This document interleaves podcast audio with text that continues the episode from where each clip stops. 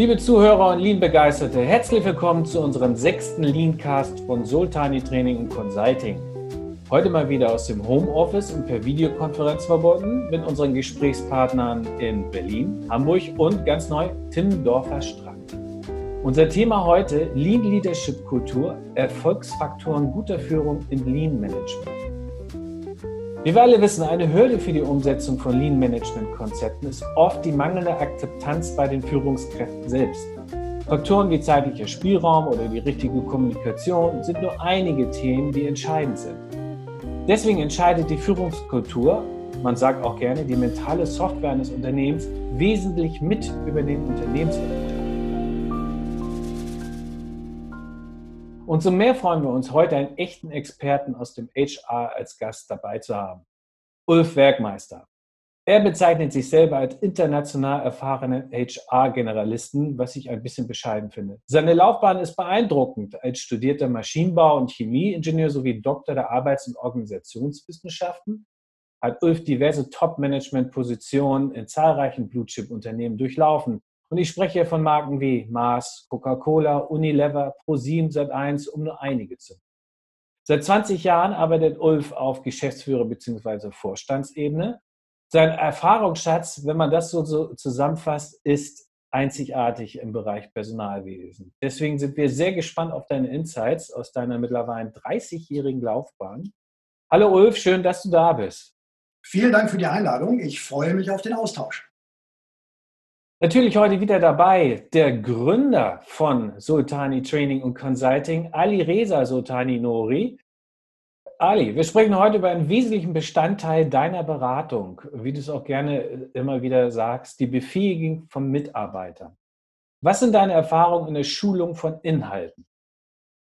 Nach meiner Erfahrung gibt es immer, wenn wir Trainings oder Coachings absolvieren, immer drei Arten von Menschen, auf die wir stoßen. Die einen Menschen sind meistens angstgefüllt. Das heißt also, wenn die Beratung vor Ort ist, verspüren sie eher Ängste, weil sie halt negative Erfahrungen gemacht haben. Die zweite Gruppe von Menschen ist die, die total motiviert sind und sich total freuen, etwas Neues zu entdecken und ähm, nach vorne preschen. Die dritte Art von Menschen ist meistens auch ähm, leider Gottes da, die da der Meinung sind, das alles zu wissen und eigentlich gar nichts Neues lernen, lernen müssen und uns eher beweisen wollen, dass ähm, wir überhaupt nichts zu suchen haben. Das sind äh, starke Worte, Ali. Ulf, kommt dir das bekannt vor? Welche Führungskräfte-Mindset ist dir bisher in diesem Rahmen begegnet? Also ich kann äh, alle drei Kategorien von Mitarbeitern, Ali, die du gerade äh, gezeichnet hast, sehr gut nachvollziehen. Also in meiner gesamten beruflichen Laufbahn sind mir leider hauptsächlich Führungskräfte begegnet, die nicht wirklich lean programmiert waren, sondern ganz im Gegenteil eher in Richtung Besitzstandswahrung aus waren oder versucht haben, sogar ihre Teams auszubauen, nach dem Prinzip Größe ist Macht ne, und allemal erhält es mir den Job, wenn ich genügend um mich herum aufgebaut habe. Es gibt aber auch Ausnahmen, und das sind dann die motivierten Ali, die du gerade angesprochen hast. Die habe ich insbesondere gefunden bei Führungskräften, die vielleicht mal in einer strategischen Unternehmensberatung gelernt haben, ne, bei den McKinseys dieser Welt, oder aber die vielleicht mal selbstständig waren, irgendwie ein Startup aufgebaut haben oder zumindest beteiligt waren und dann in die Industrie gegangen sind.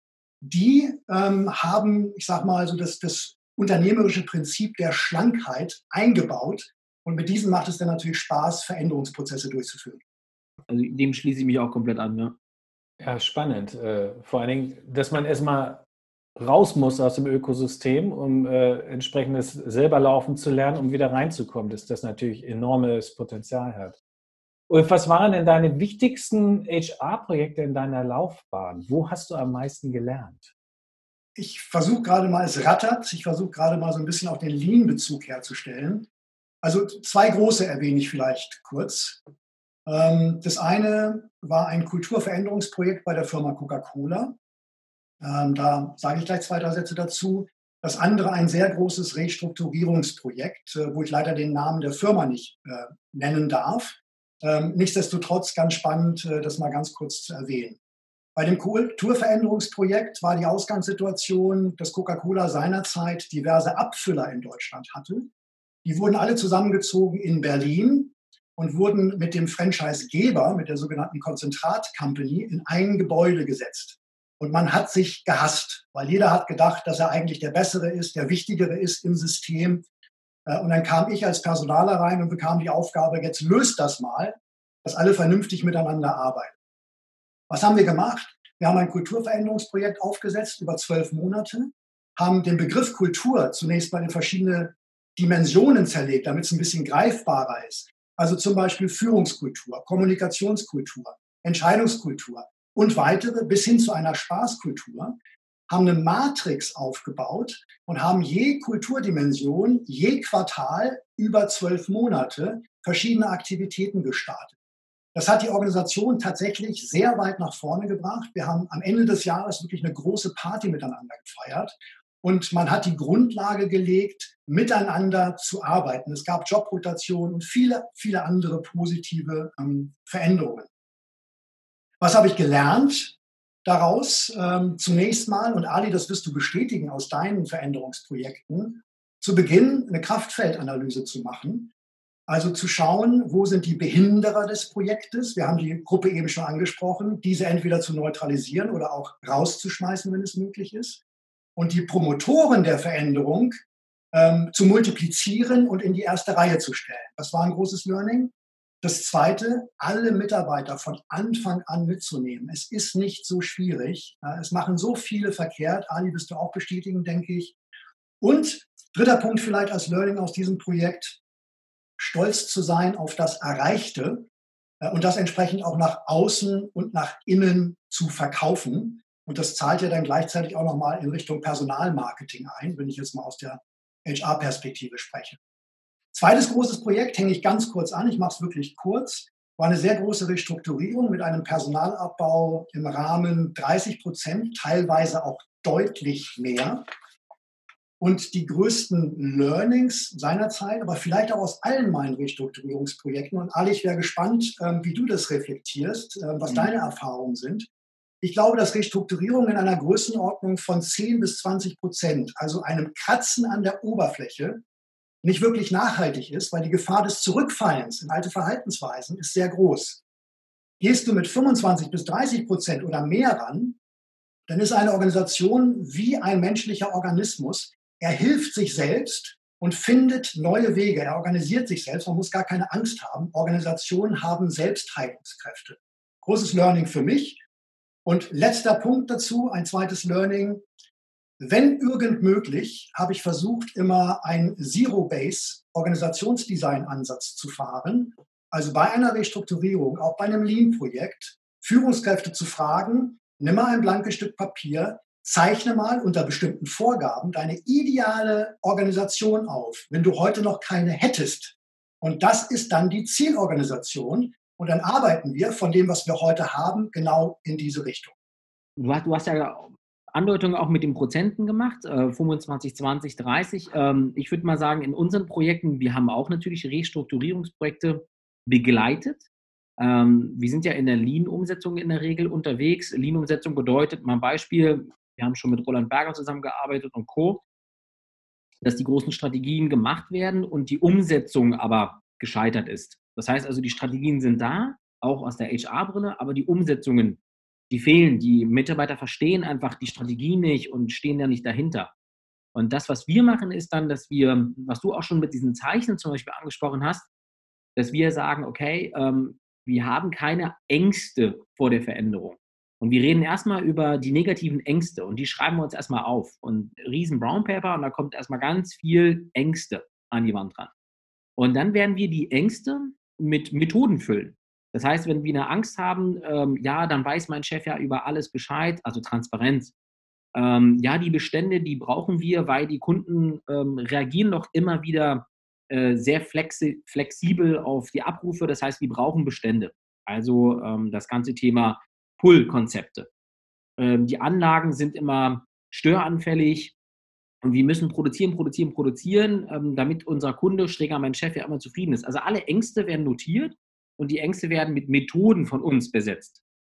Sodass wir den Menschen immer zeigen wollen, ja, deine Ängste ähm, kriegen wir in den Griff, guck mal mit der Methode. Ne? Und wir sagen aber ja nie, in allen unseren Projekten sagen wir nie, wie das Ziel aussieht. Na, also ich beschreibe das immer wie so, ein, wie so ein Musikstück oder wie so ein Film, wenn ich in meinen Projekten bin. Ich sage immer, stellt euch vor, wir drehen jetzt einen Film, aber ich kenne noch nicht das Ende. Jeder von euch hat mit, mit mir zusammen die Möglichkeit, das Ende mit zu beschreiben. Das heißt, wenn wir wollen, dass die TPM-Methodik positiv ausgeht, dann lasst uns doch einfach alles dafür tun, dass sie positiv ausgeht. Es liegt ja in unserer Hand. Denn wir sind die Trainer und ihr seid die Spieler. Ne? So, so ähm, spielen wir eigentlich immer das Spiel, so beraten wir in der Regel. Und das funktioniert, muss ich behaupten, also, ja, Eigenwerbung ist immer blöd, aber ich würde mal sagen, in allen unseren Projekten erreichen wir unsere Ziele.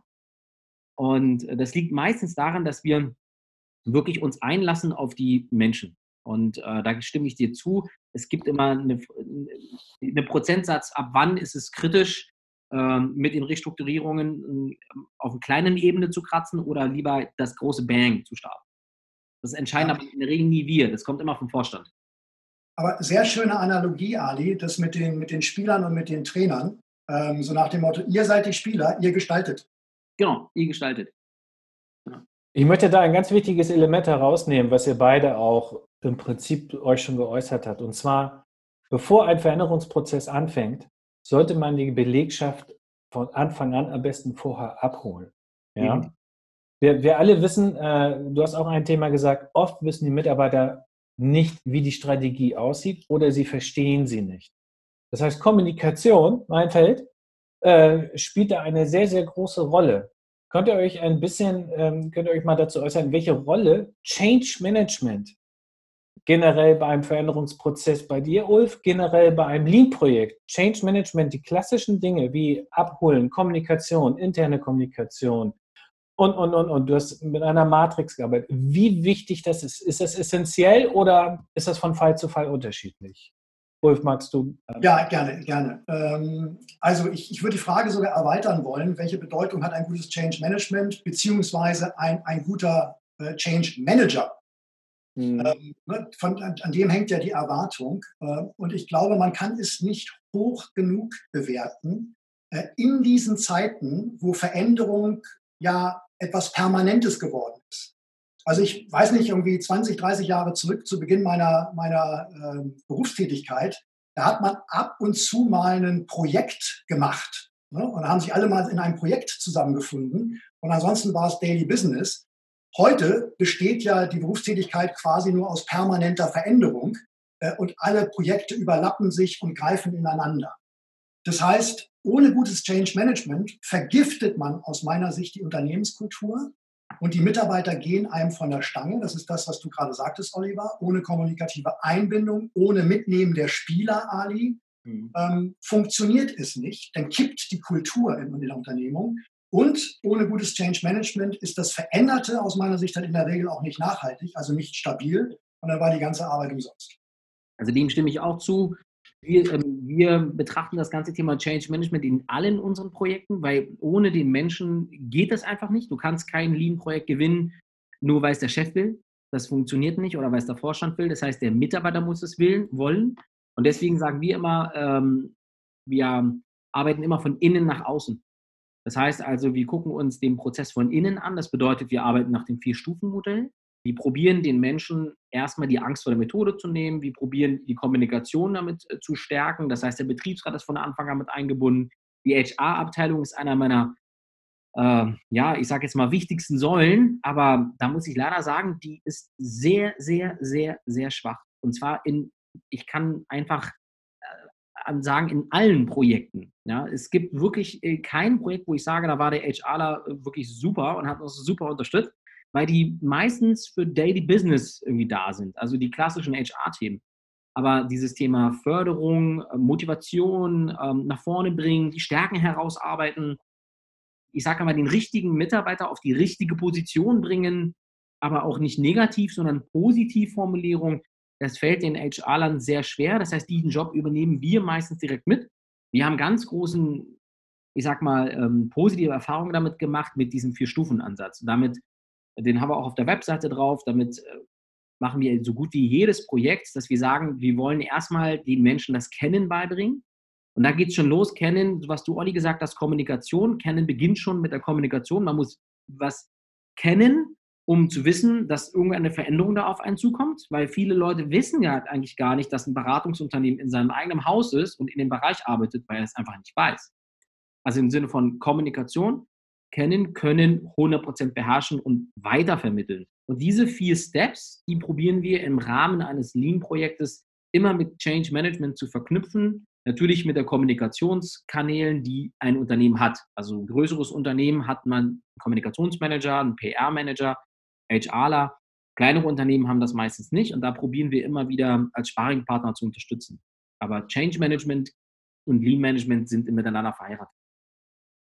Ich möchte einsteigen, Ali, weil ich glaube, das ist, äh, da hat Ulf gleich wahrscheinlich eine andere Meinung. Du hast einmal gesagt, von innen nach außen gehen wir vor. Ich glaube, du bist ja sehr gut damit gefahren und manchmal kommt man an seine Grenzen und Ulf. Und Ulf, ich kann mich an Gesprächen vorher erinnern, es ist super wichtig, dass die Leute auf C-Level, also die Vorstände, Geschäftsführer, ihre Rolle auch kennen.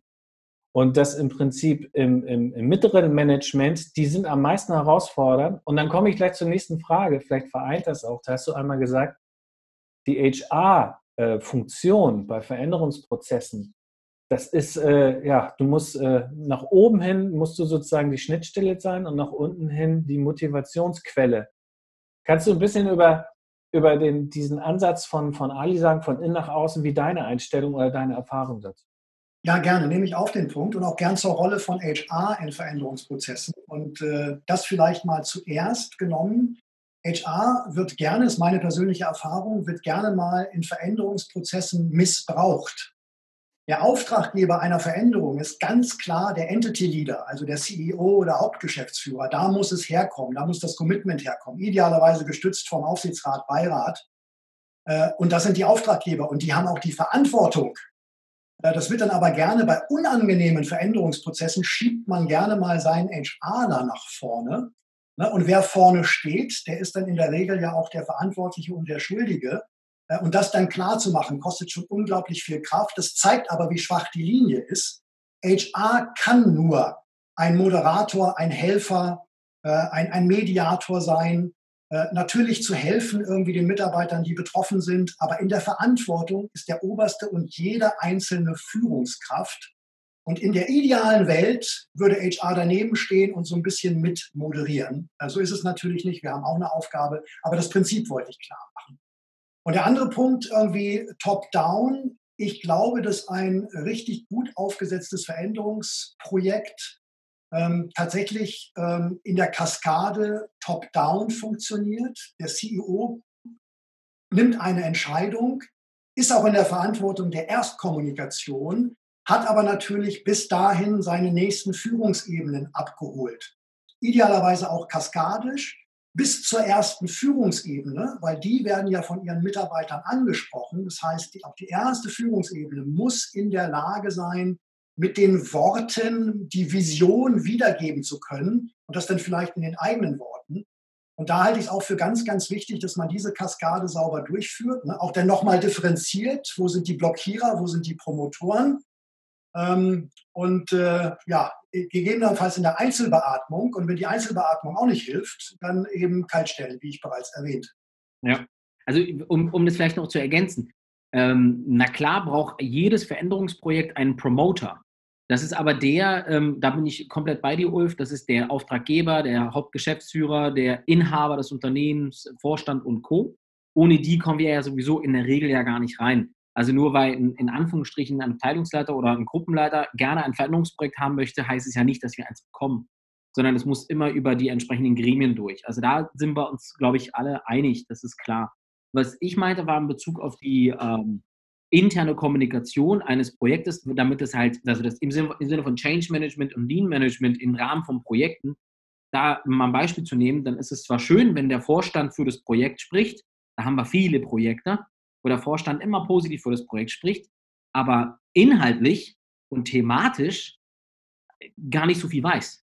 Ja, sondern er hat den Projektauftrag in, in, in, Auftrag gegeben. Da gibt es einen Abteilungsleiter, der soll sich darum kümmern. Der Abteilungsleiter sagt, hm, okay, ich hole mir mal eine Beratung. Beratung kommt rein und startet was los. Und ähm, wenn Sie da nicht die Mitarbeiter abholen, von innen nach außen, den Betriebsrat abholen, den Abteilungsleiter, die, die Sparingspartner, sage ich immer, drumherum alle abholen, dann ist das Projekt nicht nachhaltig. Dann stirbt das Projekt, sobald der CEO sagt, okay, Drops gelutscht, ich habe keine Kopfschmerzen mehr, äh, Maschine läuft wieder, schon ist das Veränderungsprojekt wieder vom Tisch. Und das ist das, was wir aber nie wollen. Wir wollen in der Regel, wenn wir beraten, wollen wir immer nachhaltig beraten und wir wollen in der Regel so beraten, dass wir nie wiederkommen. Und das funktioniert aber nur, wenn du, du hast es auch vorhin in den ersten Worten schon gesagt, Ulf, wenn du an die Kultur rangehst. Und eine Kultur veränderst du nie vom Außen. Eine Kultur veränderst du immer von innen. Das heißt, ich muss infizieren. Und umso mehr ich drinne bin in, in, das, in dem Organismus, bleiben wir, bleiben wir bei, dem, bei dem Wortspiel von dir vorhin, wenn man in diesem Organismus dann drinnen ist ähm, und direkt die Ader trifft oder die Lunge trifft oder das Herz trifft, im positiven Sinne jetzt bitte, ähm, dann fühlt man sich besser und dann, wenn dieser Mensch auch noch ein Gruppensprecher ist zum Beispiel oder der Vertrauenskörper ist oder der ähm, Bereichs-HRler ist, sage ich jetzt mal, wenn der dann rausgeht in seinen Tagesmeetings, positiv von uns spricht, ey, da drüben in der anderen Halle, da haben wir ein Veränderungsprojekt, da ist eine Beratungsfirma, ist wirklich toll, was sie da machen. Damit schaffen wir es, die Kultur nach vorne zu verändern. Ne? Außer wenn es KPIs orientiert ist. Und das möchte ich in der Regel nicht. Da, da, da probiere ich auch immer, den Kunden zu überzeugen, dass das nicht der richtige Weg ist. Aber klar, der CEO entscheidet, also ob wir reinkommen oder nicht, das ist klar. Das finde ich jetzt ein ganz wichtiges Stichwort. Ich würde ganz gern mal ein bisschen von der Ausgangssituation, auch der Vier-Punkte-Ansatz, in die Lösungsansätze äh, gehen. Lass uns doch mal über, wie der Titel es schon sagt, Lean Leadership Kultur sprechen. Du hast es gerade angedeutet. Ähm, nachhaltige äh, Veränderung. Ähm, Ulf, fangen wir doch mal ganz grundsätzlich an im Lean-Kontext. Was macht eine gute Führungskraft aus? Muss er gut aussehen? Äh, nein, hilft nicht. hilft nicht. Ähm, also ich sage mal, ich, über, über 30 Jahre Berufstätigkeit haben sich bei mir fünf Kernkompetenzen einer richtig guten Führungskraft herauskristallisiert. Ähm, die schildere ich euch gerne mal. Sie hängen miteinander zusammen äh, und es ist zunächst mal an erster Stelle, dass jemand strategisch, konzeptionell denken und handeln kann. Also über den Tellerrand guckt und zeitlich auch nach vorne guckt. Das Zweite ist für mich, dass jemand analytische Fähigkeiten hat und auch ein gutes Judgment. Und wenn man jemand ein gutes Judgment hat, dann soll er auch den Mut haben, Entscheidungen zu nehmen. Ja, mein zweiter Punkt. Der dritte, und das ist etwas, was so erstaunlich unterentwickelt ist bei Führungskräften, selbst bei CEOs. Der dritte Punkt für mich ist die Fähigkeit zu fokussieren und zu vereinfachen und veränderte Dinge nachhaltig am Leben zu erhalten. Aber es ist, klingt so simpel, ne? zu fokussieren und zu vereinfachen. Wenn man anschaut, was manche Leute in Organisationen anstellen, nämlich genau das Gegenteil, machen alle Kürre, machen alle verrückt. Das ist für mich eine Managementkompetenz. Vierter Punkt, ähm, ich habe es mal genannt, Drive for Results, also Umsetzerqualitäten. Das, was man konzeptionell strategisch erarbeitet hat, muss ja auch irgendwie auf die Straße. Idealerweise hat man eine gute Balance als Führungskraft. Und das fünfte ist für mich die sogenannte emotionale Intelligenz oder Empathie, die sicherlich auch ein paar Unterpunkte hat. Da kommt die Führungsfähigkeit mit rein, da kommt Kommunikationsfähigkeit mit rein und vielleicht noch ein paar weitere. Das, was ich hier beschrieben habe, ist sicherlich die eierlegende Wollmilchsau. Aber es gibt solche Führungskräfte. Ich habe etliche kennengelernt. Wenn man solche Leute arbeiten sieht, es ist unglaublich, was die für einen Impact haben und wie ihnen die Truppen folgen. Mhm. Ja, gut, irgendwo muss man ja anfangen. Ne? Also ich denke mal, wenn man, wenn du, wenn du die fünf Kernkompetenzen sagst, dann haben sie ja auch oft eine unterschiedliche Gewichtung. Und was du in einem Punkt schwach bist, bist im anderen stärker und kannst das vielleicht damit ausgleichen. Und da möchte ich gerne den Finger mal drauf halten. Mich wundert, dass es nur ein Teil ist, aber es hat wahrscheinlich mit der Gewichtung zu tun, die emotionale Kompetenz. Weil du kannst ja noch so tolle Fähigkeiten haben der Analytik oder des strategischen Denkens. Äh, wenn du einen Mitarbeiter anschreist, dann versteht er dich nicht, weil, äh, nicht, weil das falsch ist, sondern weil, weil er ihn nicht mag. Also wie, wie viel Prozent glaubst du, spielt die emotionale Kompetenz eine Rolle? Also aus meiner Sicht, aus der Sicht eines HRlers, und Ali, du wirst mir zustimmen aus deiner Perspektive, ich hätte die Gewichtung gern deutlich höher. Ich glaube fest daran, dass jemand, der emotional intelligent ist, ähm, ich sag mal, der, der, der punktet in einer Organisation, also vorausgesetzt, dass er sonst kein Vollidiot ist. Ne? Dann nützt ihm die emotionale Intelligenz alleine auch nichts. Sind wir aber mal ehrlich, gucken wir uns mal um in Organisationen und Ali, du wirst es bestätigen. Und ich kann es bestätigen, aus allen Konzernen, für die ich gearbeitet habe. Die Karriere machen in erster Linie leider immer noch die, die, also ich sag mal, die, die poltern, die ihre Resultate erzielen, ohne Rücksicht auf das Verhalten. Leichen pflasterten ihren Weg, aber die Leute werden dann in der Regel noch promoted. Ne? In einer Shareholder-Value-Organisation ist es das, was zählt. Und es setzt sich nur leider ganz langsam durch, dass eben auch menschliche Kompetenz, Menschlichkeit durchaus äh, eine Führungskompetenz ist. Äh, und die Dinge müssen sich ja nicht widersprechen. Die Realität ist leider dominant noch eine andere. Definitiv. Also KPI-orientiert, umsetzungsorientiert, aber umsetzungsorientiert im Sinne der KPIs wieder. Und äh, da bestimme ich dir komplett zu. Und wenn, wenn man manchmal äh, Führungskräfte hat, also ich, ich habe auch schon Führungskräfte kennengelernt, die wirklich menschlich sind, die trotzdem KPI-orientiert sind, die wirklich gut sind und auch es ehrlich meinen. Also nicht nur mit sich, sondern auch mit ihrem eigenen Unternehmen. Weil sie sagen, wenn ich das mache, dann sind zwar meine Budgetzahlen sind zwar sauber, aber nicht die von meinem Bereich. Das heißt, meine Abteilung ist zwar grün, aber mein Hauptabteilungsbereich wäre dann vielleicht nicht ganz grün, weil ich ja ihn supporten könnte. Mache ich aber nicht, weil ich möchte ja hm, weiterkommen auf meiner Karriere, weiterkommen auf meiner Ebene. Und ähm, die Menschen, die, ähm, ich sag mal, an das Unternehmen denken, das sind die Menschen, die nicht so oft befördert werden oder auf die Roadmap kommen, als die Menschen, die knallhart ihre Kennzahlen bringen und knallhart ihre Budgets anhalten, auf Teufel komm raus. Ja, vielleicht eine Ergänzung noch. Ja. Ähm, diejenigen, die Grundsätze haben und ent entlang dieser handeln und die authentisch sind, das würde ich vielleicht noch ergänzen wollen zu meinem Kompetenzmodell. Äh, das ist dann wirklich die, die ideale Führungskraft, ähm, die sich in einer Organisation bewegt und dort auch erfolgreich sein kann, weil sie einfach die Unterstützung der Mitarbeiter bekommt. Ich, ähm, ich, würde, ich würde zu dem Thema Führungskraft, also was macht eine Führungs, äh, was macht eine gute Führungskraft auch? Das war ja die Fragestellung. Olli. Ja, ja. Aus der Liebbrille, äh, klar, ich würde natürlich ein bisschen schlager sein als das, was Ulf jetzt gesagt hat. Ne? Ich, ich sage immer dazu, eine gute Führungskraft muss für mich immer die drei Fs haben geht los mit Fordern. Also eine gute Führungskraft muss wissen, wie man etwas fordert. Dazu braucht man natürlich auch das Thema, was wir gerade besprochen haben, emotionale Intelligenz. Sie muss fragen. Das heißt, eine gute Führungskraft wäre echt gut, wenn sie viel fragt ne? und nicht äh, Sachen voraussetzt und sagt, das ist jetzt aber so, sondern mit Fragen führen, sagt man ja mal sehr schön. Und das dritte Thema ist, da habe ich gerade schon vor gesprochen, ist das Thema Führen. Das heißt also Fragen, fordern und führen. Die drei Fs die finde ich immer bei einer Führungskraft unglaublich wichtig. Sehr, sehr simple Sätze ne? oder sehr simple Wörter, aber da steckt wirklich sehr viel ähm, dahinter. Viel Motivationsarbeit. Äh, für mich, da bin ich auch beim Ulf, eine Führungskraft ist eine Hauptaufgabe meines Erachtens auch eine Vision zu haben, eine Strategie zu haben. Und, äh, und nicht in den Daily Business ständig von den Mitarbeitern mit reinzureden. Ne?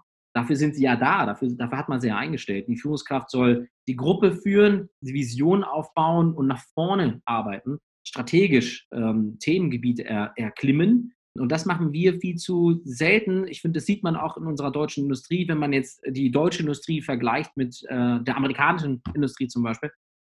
Äh, da sind wir viel zu sehr noch auf, ich sag mal, das, auf das alte Gut. Ne? Ähm, da sind wir auch noch stolz drauf, was auch gut ist. Ist ja alles in Ordnung aber dieses nach vorne denken, dass man vielleicht Querköpfe reinlässt, dass man vielleicht ähm, auch schräge Ideen mal, ähm, mal, mal, mal einfach zulässt, mal erlaubt, mal drüber nachzudenken, weil wir halt, glaube ich, noch viel zu sehr davon getrippt sind, was Ulf auch gerade gesagt hat, ähm, sehr KPI-lastig unterwegs sind, weil das lässt sich auch einfacher bemessen. Das, äh, wir bewegen uns immer mehr in, in diese Kultur, ne? also Leadership-Kultur, aber ich würde gerne da nochmal haken, weil ihr habt darüber gesprochen, Shareholder Value ist jetzt kein guter Treiber oder kein gutes System, sage ich jetzt mal so, um eine nachhaltige Führungskultur zu etablieren.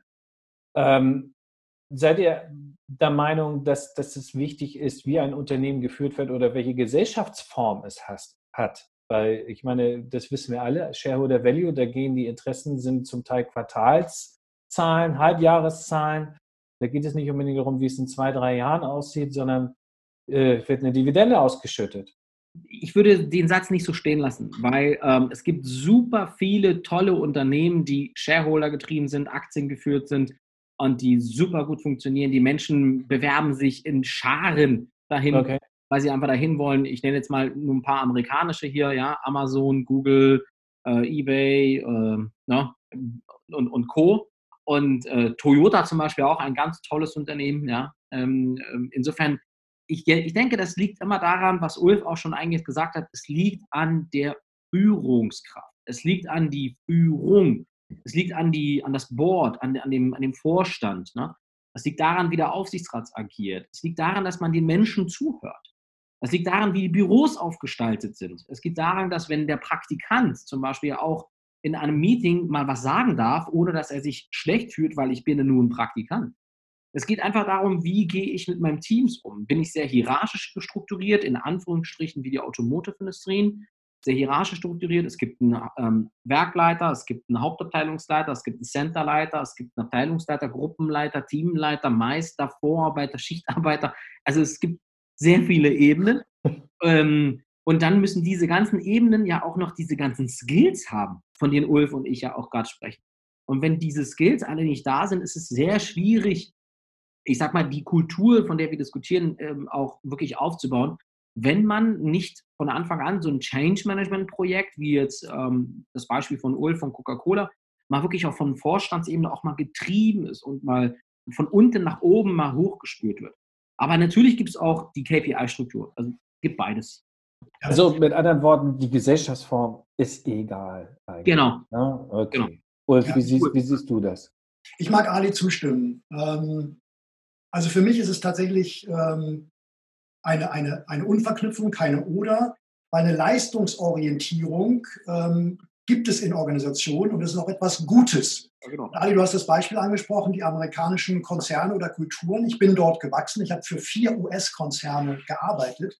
Die waren alle sehr leistungsorientiert, ähm, aber es wurde auf eine positive Art und Weise gelebt. Es war Teil der Kultur. Was sie aber parallel gemacht haben, sie haben unglaublich systematisch von Beginn an in die Entwicklung ihrer Führungskräfte investiert, mhm. um gute Führungskräfte in der Organisation zu haben. Und die Leistungsorientierung war dann eine Komponente, die sich prima ergänzt hat. Ja, auch ich habe, sage ich mal, Auswüchse erlebt, wenn es dann irgendwie darum geht, nochmal Quartalsergebnisse reinzufahren. Dann werden bestimmte Dinge mal außer Kraft gesetzt, ad absurdum geführt. Aber das ist nicht die Regel. Ich kann also auch berichten von Organisationen, ähm, wo Leistungsorientierung in Richtung des Shareholders völlig akzeptiert ist und gut funktioniert. Bin ich aber froh. okay, gut. Ähm, dann lass uns doch mal ein bisschen weiter einsteigen. Ihr habt da überall das schon irgendwie auch angedeutet. Ali, du hast gerade damit angefangen. Gibt es so etwas wie eine Lean Leadership Kultur und wie würde die aussehen? Zum Thema, zum Thema Lean Leadership, Vision oder Kultur, ähm, ich sage immer, sie, dazu stehe ich halt auch, sie muss von innen herauskommen. Da, dazu stehe ich. Deswegen sage ich auch, eine Führungskraft, ja, ähm, kann von außen getriggert werden. Das heißt also, er kriegt die Order von seinem Chef, ähm, jetzt ähm, machen wir ein Veränderungsprojekt, alles gut. Das ist das Thema, ich sag mal, die ist, ist wie so eine Zwiebelschale, ist die Außenhaut. Ne? Aber von innen heraus muss, muss es sprühen. Also der Spirit muss von innen herauskommen. Deswegen würde für mich eine Leadership-Kultur immer anfangen mit den drei Fs, die ich schon vorhin genannt habe. Also fördern, fragen und führen. Und ähm, dazu kommt aber noch natürlich das ganze Thema, wenn wir über Kultur sprechen, das Thema Offenheit und auch zu sich selber stehen, also auch zu Fehlern stehen. Also ich selbst habe es in meiner ganzen Berufskarriere, ich war, ich war ja nicht immer Berater ja, ähm, oder Unternehmer. Ich war ja auch mal ähm, ganz normaler Festangestellter. In dieser Zeit habe ich auch schon viel gelernt, dass wenn du zum Beispiel als Trainer einen Fehler machst an der Tafel oder an, an, an, an einer Berechnung, dass du in der Regel von Kollegen oder von teilweise auch vom Kunden extrem hart rangenommen wirst. Und das ist etwas, was ich meine, man muss, ähm, man muss sich, wenn wir über eine Kultur sprechen und ich gerade eine Firma berate oder eine Firma komplett neu aufbaue, probiere ich, Fehler zuzulassen. Weil Fehler sind gut. Und diese Kultur, die muss man erstmal verstehen. Fehler sind ganz toll. Denn ein Fehler zeigt mir ja, dass ich auf dem falschen Weg bin. Das ist ja nichts Negatives, das ist was Positives. Aber wir sind von Grund auf, von der Schulbildung her, von den Klausuren, von, von dem, von, allein, allein schon von, vom Kindesalter wirst du schon trainiert, was ist gut und was ist schlecht. Und ähm, du traust dich ja kaum noch mehr Fehler zu machen. Und umso eliter du wirst, also, um, also sagen wir mal, du bist jetzt auf der Vorstandsebene oder so, und umso in die Karriereleiter hochgehst, umso weniger Fehler traust du dich zu machen. Deswegen hinterfragst du so viel. Deswegen bist du ständig am Kontrollieren, damit du keine Fehler machst. Ja? Und das macht auch krank und müde. Ja? Und deswegen bin ich immer der Meinung, auch in unseren Projekten, egal wo wir sind, egal bei welchem OEM oder auch beim KMU, egal wo wir sind, wir probieren als erstes immer komplett offen mit den Leuten zu sprechen. Und ich sage immer, das ist hier unser Projektraum. Hier in dem Raum dürft ihr euch auch mal ausheulen. Hier dürft ihr auch mal sagen, es ist alles blöd, was mein Chef will. Und ganz ehrlich, ich habe mich gestern mit meinem Mann verkracht. Ich habe heute gar keine Lust zu arbeiten. Das ist legitim. Das ist gut. Weil wenn ich das weiß, dann weiß ich auch, dass ich mit ihr heute keine Kanban-Berechnung machen kann, wenn sie gerade einen Scheidungsprozess äh, neben sich hat. Weil ich das weiß. Deswegen kann ich auf sie eingehen. Deswegen werde ich nicht langsamer, im Gegenteil, ich werde sogar besser. Weil dann meine Zahlen stimmen. Deswegen sage ich, also 3F und das Thema, ähm, also Kultur. Finde ich sehr spannend. Äh, du hast ein Plädoyer für eine offene und Fehler, Fehlerkultur äh, geschafft. Das ist ja nichts Neues. In den Medien wird sehr viel darüber geschrieben, aber es muss natürlich auch dementsprechend gelebt sein. Ulf, ich bin über deine Vision gespannt. Wenn ich mir eine Lean Leadership Kultur designen könnte, dann hätten alle Mitarbeiter den Mindset, dass permanente Anpassung überlebenswichtig ist und auch Spaß machen kann, weil es Abwechslung bringt. Das gelebte Verhalten wäre proaktiv, kooperativ und kommunikativ. Und dass man alle paar Jahre die Hecke zurückschneiden muss, in Anführungsstrichen, die Organisation stutzen muss, weil sie tendenziell einfach zum Wuchern neigt. Und das wäre etwas Normales und nichts Außergewöhnliches. Das wäre meine Lean Leadership Kultur. Das, das, ja, also ich glaube, ihr habt euch gerade perfekt ergänzt. Also äh, wir haben gerade hier eine Anleitung an unsere Zuhörer gegeben, wie es sein sollte, und zwar mit allen Details. Was mich ein bisschen interessieren würde, ein Teilaspekt eines Worst-Case-Szenarios, ich glaube, ihr habt das beide schon erlebt, ähm, ihr stoßt auf ein Projekt und der Mitarbeiterstamm ist erstmal, ich sage jetzt mal, Arme verschränkt, skeptisch gegen euch. Was ist ähm, für euch beide der, der ich sage jetzt mal, der Stimmungswechsler, Ali? Sind es bei dir die Bagels oder die, die Donuts oder, oder wie begegnet ihr so einer Situation der, ich sage jetzt mal, Gegenwehr, der negativen Energie? Genau, also ich denke, mit Kaufen kriegst du gar nichts. Ähm, also das, das, äh, da, da, geht immer alles nach hinten los. Also was ich immer probiere zu machen, ist, ähm, wenn ich, du hast eigentlich immer solche Menschen dabei in solchen Projekten, immer hast du sie dabei. Und ich probiere gar nicht in den ersten Wochen, also in der ersten Woche des Projektes, probiere ich überhaupt nicht über das Projekt zu sprechen. Auch gar nicht über die Thematik, warum, wieso, weshalb, sondern ich probiere eigentlich den Menschen in den Vordergrund zu stellen, mit dem ich da gerade zu tun habe. Meistens haben wir eine Truppe so von vier bis sechs Leuten bei uns in den Projekten, egal wo wir bis jetzt sind. Und ich probiere sie erst zu verstehen. Dann frage ich, na, warum, wie geht's dir denn? Warum bist du denn der Meinung eigentlich, dass du keine Beratung brauchst? Und vielleicht hast du ja recht, dass wir gar keine Beratung brauchen. Dann dokumentiere ich das und bespreche das nachher mit dem, mit dem, mit dem Chef. Also ich komme denen wirklich in allen Belangen in der Regel entgegen. Und das sind die Menschen zu 99 Prozent gar nicht gewohnt, dass der Berater auf einmal sich auf ihre Perspektive bewegt und sagt, ähm, erzähl mir mal, warum fühlst du dich denn so? Was ist denn los? Und dabei kommt so unfassbar viel raus. Deswegen ja dieses große Flipchart, also großes Brown Paper mit den ganzen ähm, Blitzen. Und dann probiere ich sie abzuholen. Also in der ersten Woche sage ich immer, ist ein Paradigmenwechselwoche. Und da habe ich auch ein paar Bilder dabei, ein paar, ein paar Filme, ähm, um denen halt ein paar Paradigmen zu zeigen, was sie sich vorgestellt haben und was es aber eigentlich ist. Und ähm, wie, wie schon Ulf in seiner Vision, also es muss was Positives sein. Und sobald ich das Positive gefunden habe, dann kriege ich ein Zusammenhaltsgefühl. Und das ist so mein, mein, mein Key. Ne? Mhm. Spannend. Ulf, wie begegnest du der Gegenwehr? Ja, oder? also ich sag mal, der, der Mitarbeiter oder die Führungskraft, ich nehme mal die Führungskraft, die mit äh, verschränkten Armen vor mir steht, ähm, der, der sendet ja das Signal so nach dem Motto, äh, Ulf, erklär mir mal, what's in for me. Also das ist, glaube ich, die Haltung. Das, das muss man einfach, da muss man sich reinversetzen über die gesamte Organisation äh, bis zu den Mitarbeitern. Die fragen sich einfach so nach dem Motto, what's in for me in diesem Veränderungsprojekt. Und deswegen auf der einen Seite für den Fall, und Ali, du wirst mir zustimmen, wenn nicht alle ihre Jobs behalten können, und das haben ja nun manchmal Effizienzprojekte, Verschlankungsprojekte, äh, ja, ja. Natur der Sache, dann muss man das von Anfang an ansprechen. Es sind alles Erwachsene, die dort mitgenommen werden. Das ist so. Gleichzeitig, und Ali, du hast das auch mehrfach betont, dann demjenigen, der die Arme noch verschränkt hat, nochmal klar machen, das ist übrigens unsere Vision. Nach der Veränderung sieht es folgendermaßen aus. Äh, und wir möchten dich gerne mitnehmen in diese neue Welt. Dort wirst du dich wiederfinden, in vielleicht einer veränderten Rolle, äh, einer vergrößerten oder was auch immer. Also diesen Dialog zu führen, äh, dass der Mitarbeiter andocken kann, das versteht, vielleicht muss man es auch noch mal ein zweites Mal wiederholen. Und in der Regel ähm, regt sich dann was. Und das ist, ich nenne das immer ganz gerne auch so dieses äh, empathische oder situative Führen. Der eine reagiert sehr gut auf rationale Argumente, der andere braucht ein bisschen mehr Pflege. Ähm, aber so in diese Richtung versuchen, die Leute dann zu knacken.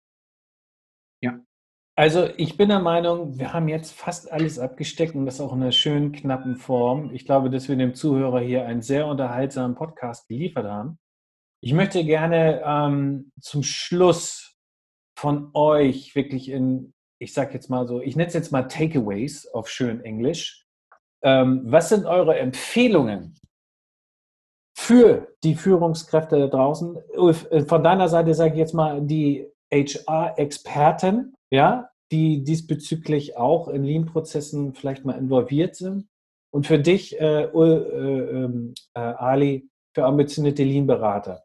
Von euch jeweils die drei wichtigsten Takeaways, die ihr der jeweiligen Gruppe mitgeben würdet. Ali, du darfst anfangen.